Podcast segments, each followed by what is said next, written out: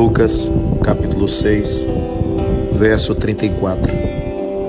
E se emprestardes aqueles de quem esperais tornar a receber, que recompensa tereis?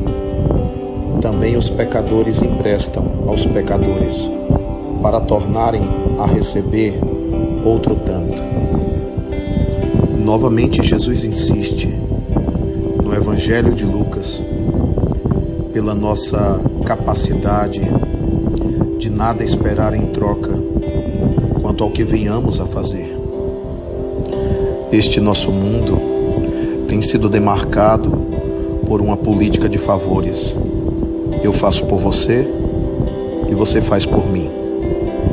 Mas se você não me devolver, se você não me der em troca, se você não corresponder às minhas expectativas e aos meus anseios, então você você não serve.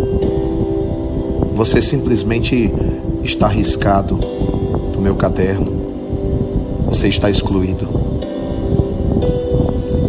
Na verdade, Jesus faz essas colocações para dimensionar o que é mais importante: a tua bondade ou o objeto da tua bondade.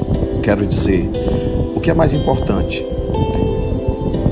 A sua atitude humana de emprestar ou o objeto de empréstimo? É a matéria mais do que o gesto, é a matéria mais do que a tua atitude, é a matéria mais do que a tua virtude, é a matéria mais do que o exercício da fraternidade e da bondade. É mais ou menos isso que Jesus está perguntando a cada um de nós quando faz essa recomendação. Precisamos de evangelho na atitude.